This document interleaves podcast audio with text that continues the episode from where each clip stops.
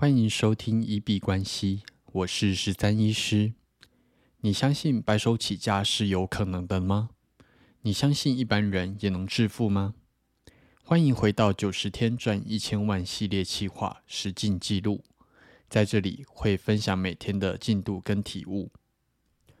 那昨天晚上在玩吃鸡的时候，忽然有一些对于投资上面的体悟，可以跟大家稍微分享一下。那这些都有 po 在 Twitter，那大家如果要第一手 follow 的话，可以去追踪 Twitter 的部分。主要是我发现自己在迷上一款手游的时候，无论是之前的 Pokemon Go，或者是现在的 PUBG 吃鸡这样子，当然正事还是会做，那就是呃有空闲时间的时候，就会有一点点手贱，想要把它拿起来玩。那我一直很希望让交易对我来说可以变成像手游一样的存在。那如果你真的把交易变得像手游一样，而且你对它非常的着迷的话，那当你有热忱，然后想到就想玩，我觉得任何一款手游，你这样子都会进步的非常快。那交易也是，想到就想拿出来玩的话，那你可能也会进步的加速。然后玩的越久，技术也会越来越提升。那全职交易可能就跟嗯，就是全职打游戏的人一样这样子。那当然有一些游戏真的打得非常厉害的人，他们如果希望把它变成职业的话，就会全职在这个部分。交易我想也是一样，有一些交易做得非常非常好的人。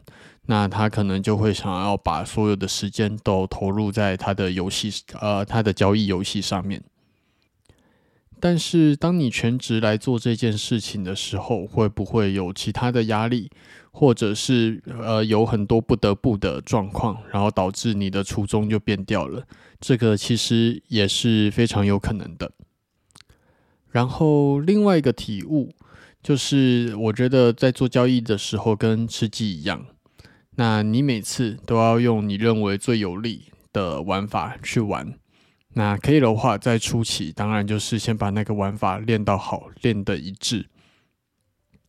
像我在吃鸡的时候，好像每一次都是固定降落在有一个点，因为那边我很确定物资超级多，就可以确定在开局的时候拿到一把枪，然后不至于手无寸铁的忽然就死掉这样子。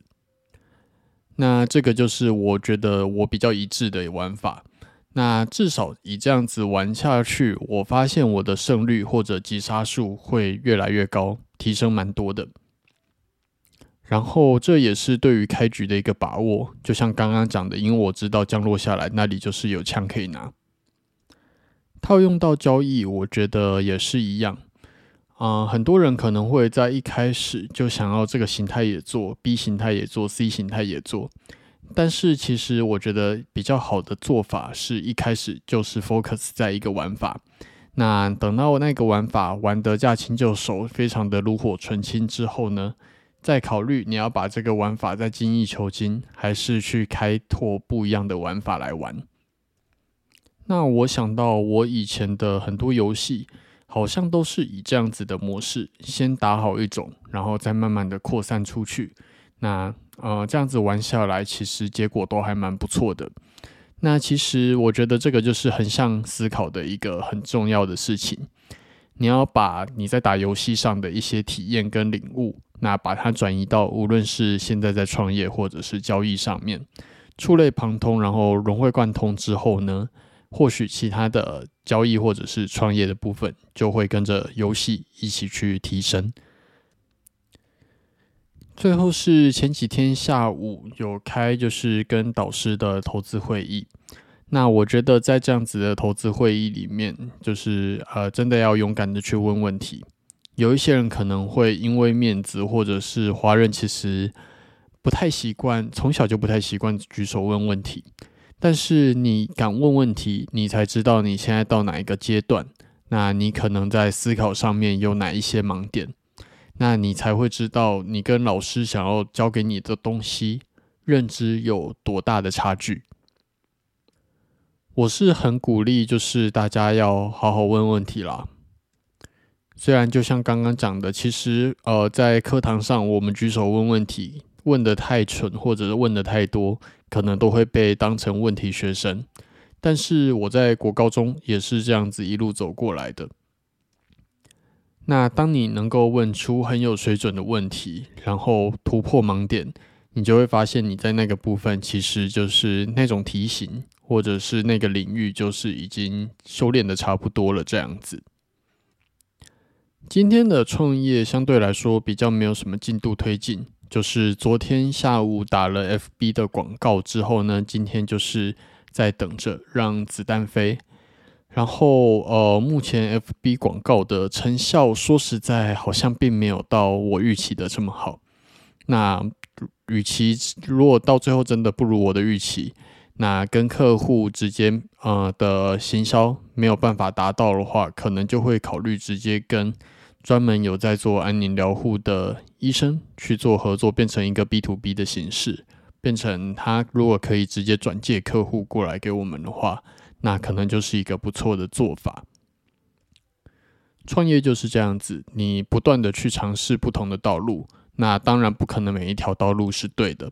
那反正错了，再去想其他方法来达成你的目标。这样子，不可能每一个尝试都会是你想要的结果。那如果不是的话，就赶快去想办法转弯。那今天晚上基本上也没有打算再推进什么东西，可能会把最近很夯的 YouTube 那个三道猴子来稍微看一下。最近真的蛮多人在讨论这个，那可能就晚上花一点时间来陪女友一起看一下这一部最近的，据说是神剧啦。